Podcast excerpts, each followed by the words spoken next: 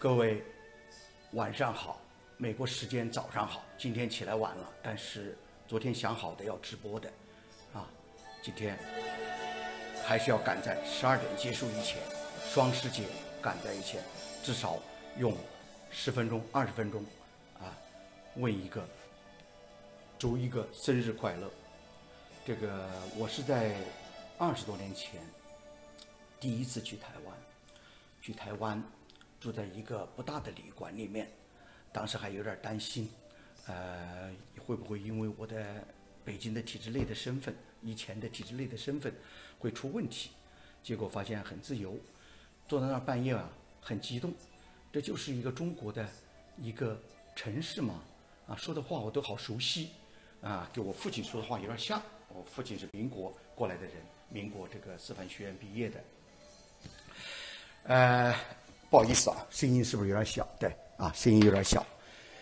呃，我住在旅店里面啊，出去晚上喝了珍珠奶茶，当时中国大陆还没有中国珍珠奶茶。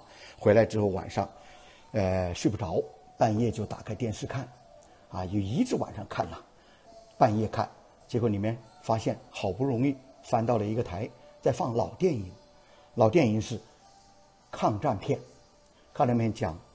这个民国时候，这个抗战时期，一个学生，这个呃要去抗战，对自己的这个女朋友说，呃抗战打完之后回来娶你，啊，然后这个讲了一个爱情故事，呃一个战争场面没有出现过，最后这个战争结束了，女学生去迎接军人的时候，发现自己的这个。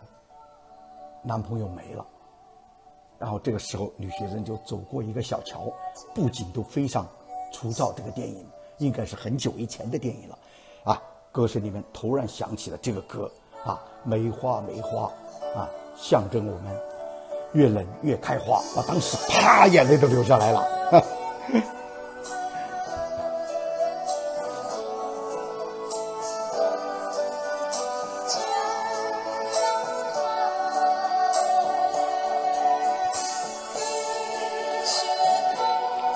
呃，我父亲是呃国民党时代培养出来的，他一直对这首歌情有独钟。啊，等一下啊！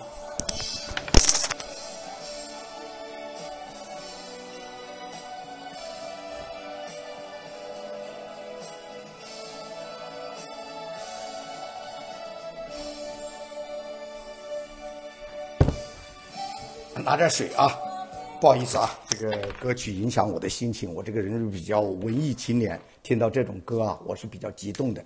我父亲长期以来这种歌当然不敢唱啊，甚至改革开放很久，他还不敢唱这首歌。有两首歌我父亲特别喜欢，一个是《梅花梅花》，这个满天下，愈冷愈开花。因为我父亲那时候就在抗日战争时期学习啊，在国民这个时候，那么他对国民党还是有一定感情的。还有一首歌，我父亲比较喜欢的就是，呃呃，这个这个，在那遥远的地方啊，大家看见啊，我父亲是一个老知识分子，但是啊，在长期的这个四九年之后，一直被压抑，连两首歌最喜欢的歌不敢唱，所以我听当时在台湾听见这首歌之后，我为什么很激动？你们想到了没有？当时我到台湾的时候，我们的抗日剧每天晚上每个台都在播。当时抗日胜利是多少周年的时候，我是到的日本，每一个就在播我们多少的英雄，我们多少共产党抗日的事迹啊！但是到了台湾，死了一两百个将军，这么多人战死的，整个电视台没有报道，只是在半夜三更一个老片里面，我看见了这样一个电视剧，我当时哗的眼泪都流下来了。现在想起来，我还很心情很激动。想一想，台湾啊，中华民国受到了多么不公正的待遇。当然，他们走上民主社会之后，我才能过去。他们没有宣传，不再宣传这些过去的东西。过去算什么？要走向未来。但是给我的感触就是啊，一个真该宣传自己抗战的党，现在在台湾实行民主竞选下台了。还有这么多人不理解的情况下，啊，一个电视台在这个时候播了一个片子，这个片子从头到尾只是讲了两个人的爱情，走了，啊，这让我想起来抗日战争。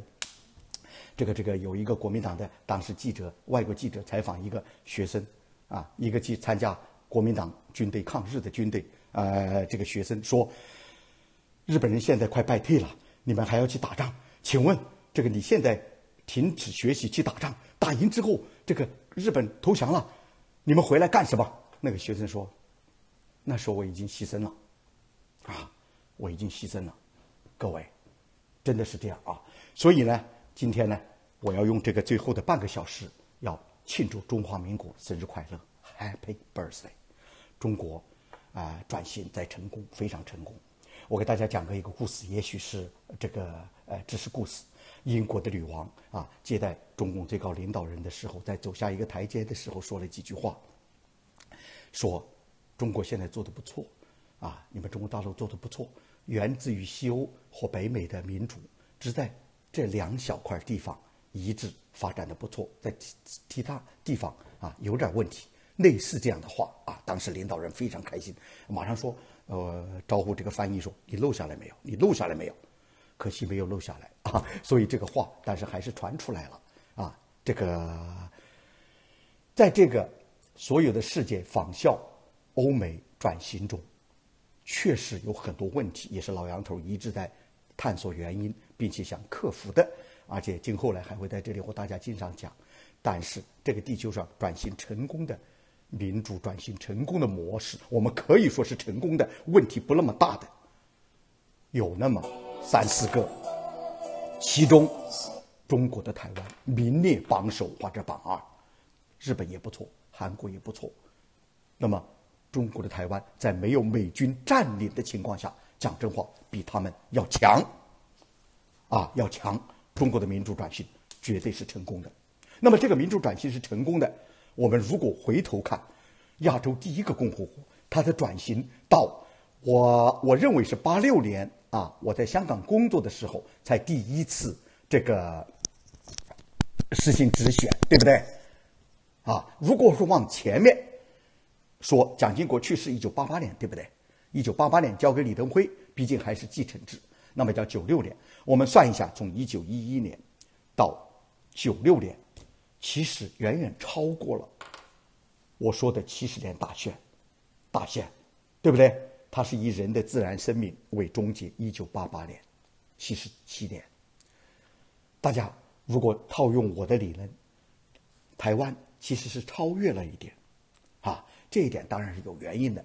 我们发现世界上这个呃四个文明古国被我们的历史课本呃定为文明古国：埃及啊，呃两翼希腊和中国啊。这文明古国在现代化的转型中反而是属于最慢的。啊，由于我以前的文明非常辉煌，我的思想非常固定，所以欧洲整个欧洲文明啊，这个民主转型给人感觉最差的反而是希腊民主的发源地。那呃，中东是两翼啊，伊朗啊，这个埃及啊，属于这个中等水平水平接近中等水平收入国家里面转型最慢的。中国啊，不用说，所以，但是在两蒋的领导下的这个。台湾的转型是相当成功的。那么这里面呢，我要简单的讲一个理论，今后还要讲的，就是它这个成功是建立在八九十年的转型的艰难的历程上。我们现在听梅花很感动，要有流眼泪。但是事实上，如果我们回顾的话，两蒋国民党啊，蒋经国、呃蒋介石，他们其实在统治的过程中啊，虽然一早树立了目标，树立了有这个所谓的宪政的思想。但是在整个统治的过程，也是集权威权，也是杀人放火，做了不少事儿的。啊，就拿到了台湾，虽然我们说有特殊情况，但是他对台湾整个的这种统治、威权统治，手其实一点也没有放松啊。我们不用在他转型成功之后来美化他，实事求是。就在蒋经国去世的前几年，还策划了美国的江南谋杀案。虽然不是他，但是他的体制，他难辞其咎。美国的留学生回去啊，回去传播民主自由思想，给别人讲了讲了一件事儿，然后第二天发现发现死在水沟里，啊，这种事儿还有民进党的很多啊大佬妻子妻离子散，妻离子散被残害了。这个民主转型的过程，我们怎么看？那现在回头看，很简单。这都是民主转型要付出的代价，没有那么美好的。我已经说了，台湾、日本、韩国是世界上除了欧美转型最成功的国家或地区。如果你再来啊鸡蛋里挑骨头的话，那么你的理想追求可能就不在地球上。哈，搁地球上没有的东西，你不就又一个乌托邦吗？和共产主义不是一样吗？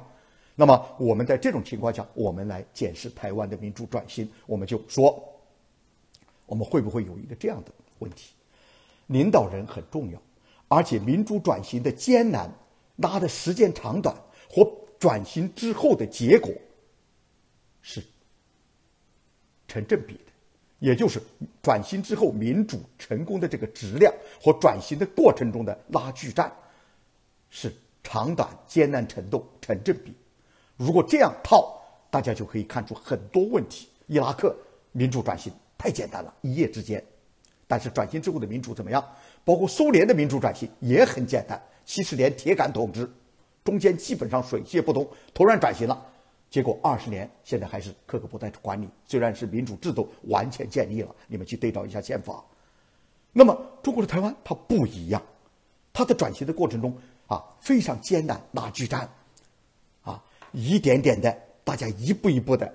这个球一点点的推，门一点点的撬开，啊，先是党内，先是胡适，啊，然后在党内，然后党内在党外，最后民进党每一步都付出了惨痛的代价，惨痛的代价。胡适那时候啊，很多知识分子是是付出了代价。胡适属于好的，到了雷震坐牢十年，把牢底坐穿。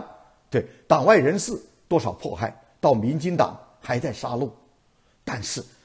在这个过程中，人们追求的越艰难，启蒙的过程就是效果越好，让民众知道民主、自由、法治得来不易，不是一夜之间就可以得到的。付出了这么多的代价，你还不珍惜吗？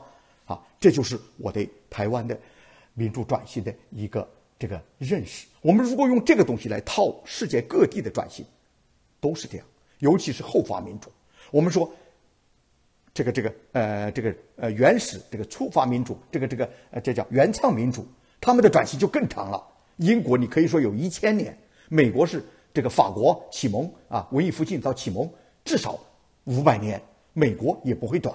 当时都是欧欧洲的思想渊源，在这种情况下，人家有多少拉锯啊？有人说英国光荣革命好平和呀，国王都杀了还平和吗？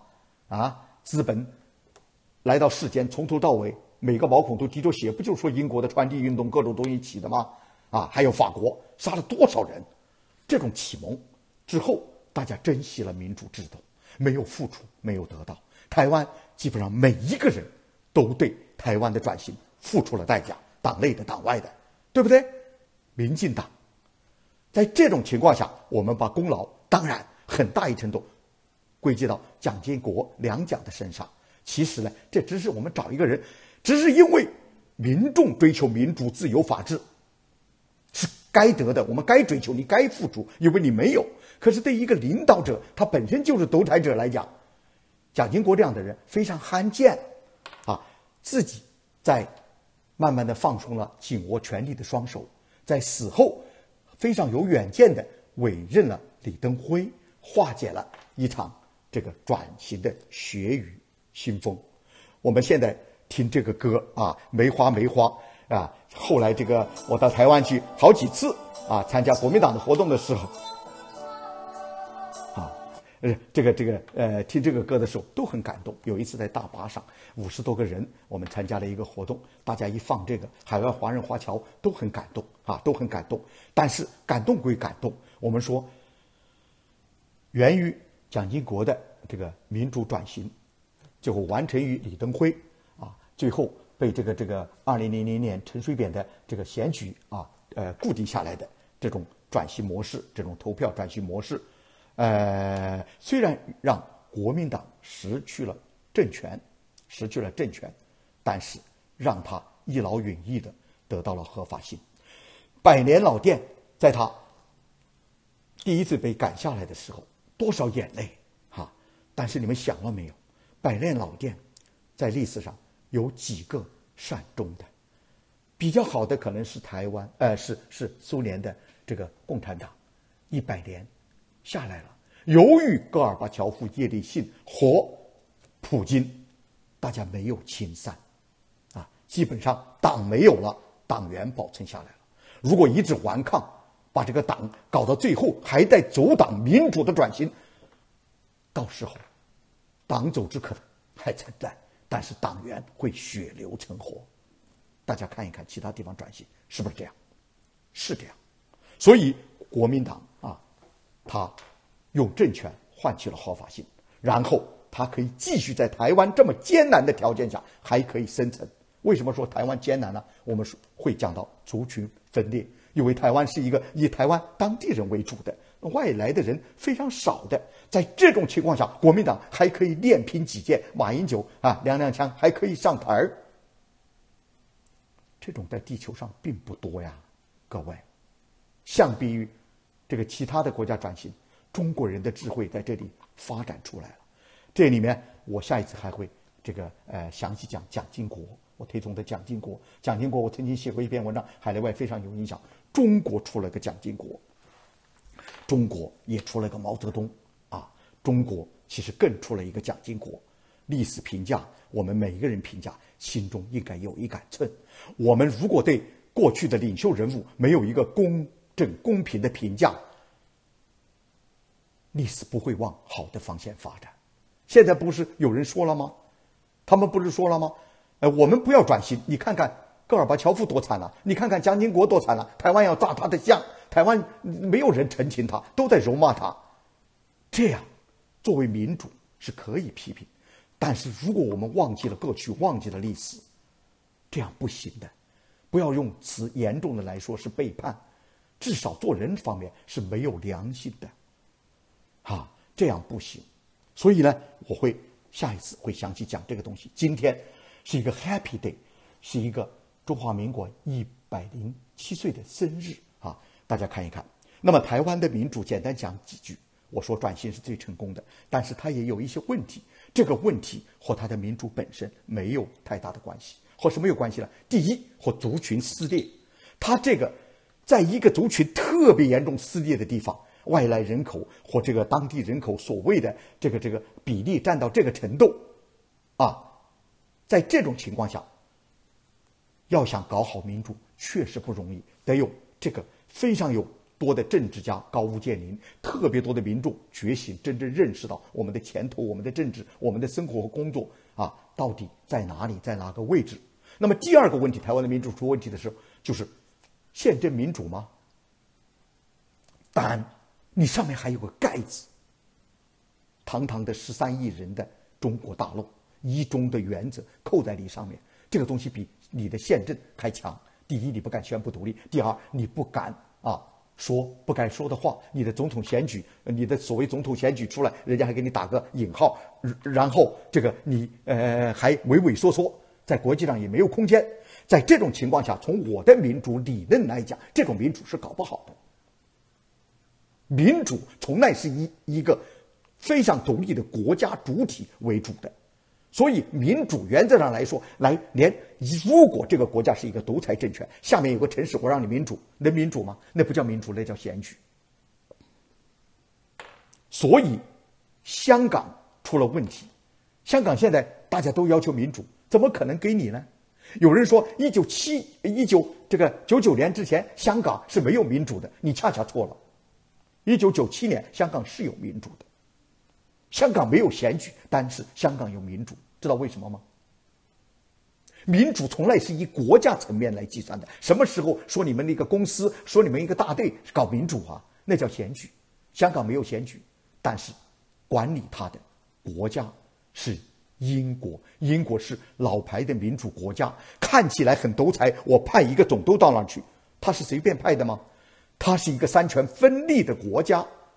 它是一个非常严格实行民主管理的国家。他派的任何一个总督，你可以到英国任何一个报纸去批评他，到议会弹劾他。所以，民主在地方层面其实不一定需要，但是在国家层面一定需要。一九九七年之后，香港为什么突然发现想要民主了？因为很简单，你北京是不民主的，你派的人，请问你派的人可以弹劾吗？可以在大英帝国中国的报纸上随便批评他吗？不可以，所以大家对民主的理解一定要搞清楚。民主啊，在中国大陆被歪曲的很厉害。我们开会喽，我们这个领导人有民主作风啊。我们今天开会讲民主制啊，那不是扯吗？Democracy，国家政权上面不要再封顶，封顶就是宪政，这叫 democracy。而台湾恰恰没有这个条件，他们上面有一个封顶。这两种情况造成了香港现在民主的乱象。你注意看，所有的问题都是这两个造成的：族群，还有这个上面的封顶和大陆的关系，或或或或内地中国大陆的关系。这两个东西让他的民主啊，就是始终用一个通俗的话不痛快，玩不起来。但是我也要批评台湾，由于小岛小岛人的思维都有一定的问题，这么多年了啊，相隔这么多年了，不得不承认台湾岛。这的上面的人，包括以前从大陆过去的这一批人啊，我也是带团啊，带我的读者去了解一个，他们每一个人都非常牛，都非常具有民主思想，都非常具有战略眼光，但是他们所有的局限性在于台湾岛这么小一个地方，这就是问题所在。台湾的民主要想更上一层楼，要想就是永远得到成熟起来，那么。只有把中国大陆全部纳入进去，出现这样的政治人物，才是最好的民主。否则的话，你玩来玩去，迟早玩玩。为什么？你说我是民主啊？你恰恰错了，恰恰可以用民主的缺点来把你吞不掉，把你搞死。你不是民主吗？所以你的台青天白日旗，连梅花这首歌在中国大陆都不能，在中国大陆都不能听。但是我的五星红旗可以扎遍你的。台湾，你说我们靠民主的力量，民主的力量在这个时候有多大？别人想渗透力很，连美国都感觉到这个中国大陆的渗透或这些东西。你台湾，中国的台湾，说实话，一直是不想搞你，真要搞你，真的是分分钟。这个时候，你们还在那你争我夺，面红耳赤，为了一点蝇头小利啊！听一下老杨头讲的，你们最好的武器是民主制度。只有把台湾的民主做得美轮美奂，做到精益求精。不管是谁放下成见，放下党争，台湾才能真正的延续下去。不要靠美国的飞机大炮，更不要靠你们那些飞机大炮。我早就写过，致命武器。中国大陆要想真正的搞定你，太多办法了。现在搞不定你，完全是和美国的关系。我告诉你，和你们没任何关系。所以在这个情况下，你要找到自己的优势或劣势。你的优势就是民主这个武器，历史的大趋势，世界上大多数国家支持的。在这种情况下，台湾啊，一定要这个这个呃，在这个生日，否则的话，真的是到时候就没有生日，只有忌日了啊！百年老店恐怕就迎来不了。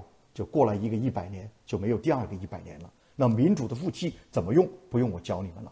台湾的人一个个就像人精一样，我给他们私下聊都很好。到了一起之后，就是打捞吵，而且打捞吵全是和我上面说的两个族群和这个大陆的关系有关。好，我们说，当然，台湾的民主真正的算来才二十多年啊，而且在这种两个条件之下还很有问题啊。难道一个台湾岛上的？所谓的这些民主的尊论真的那么好吗？总统那么好当吗？其实，在一个地方，当竞争特别激烈的时候，恰恰显得是民主啊还不成熟或者出现问题的时候。世界上民主质量最高的，公认是北欧，包括澳大利亚，还有澳大利亚。你们知不知道那些地方选举就出现了什么问题啊？青黄不接，没有人想去选举了。争什么呀？我们的制度很成熟了，但是你们发现问题没有？在台湾，我当时去的时候，选举的时候动不动就跪下来了。为人民服务不需要你跪下来，你一定是有太大的个人利益在里面了。所以，现在台湾今后的选举。希望能慢慢的走向平和，抛去这两个极端的东西，或者是我们真正的想把民主搞好的时候，你一定会平和下来的。你不会再拿族群做文章，你不会再拿什么统独或者是和呃这个大陆的关系做文章。在这种情况下，不就是民生，不就是搞好我们的民主吗？在这种情况下，你看看，你把这些政治人物口里面的这些话剔除掉，非常平和。好，我说了，讲话不超过二十分钟。每天点评一点。今天因为刚起床啊，呃，准备充足，那么请这个这个呃大家啊能够理解。呃，今天讲话、演讲或者是给大家聊天，主要是讲啊，生日快乐，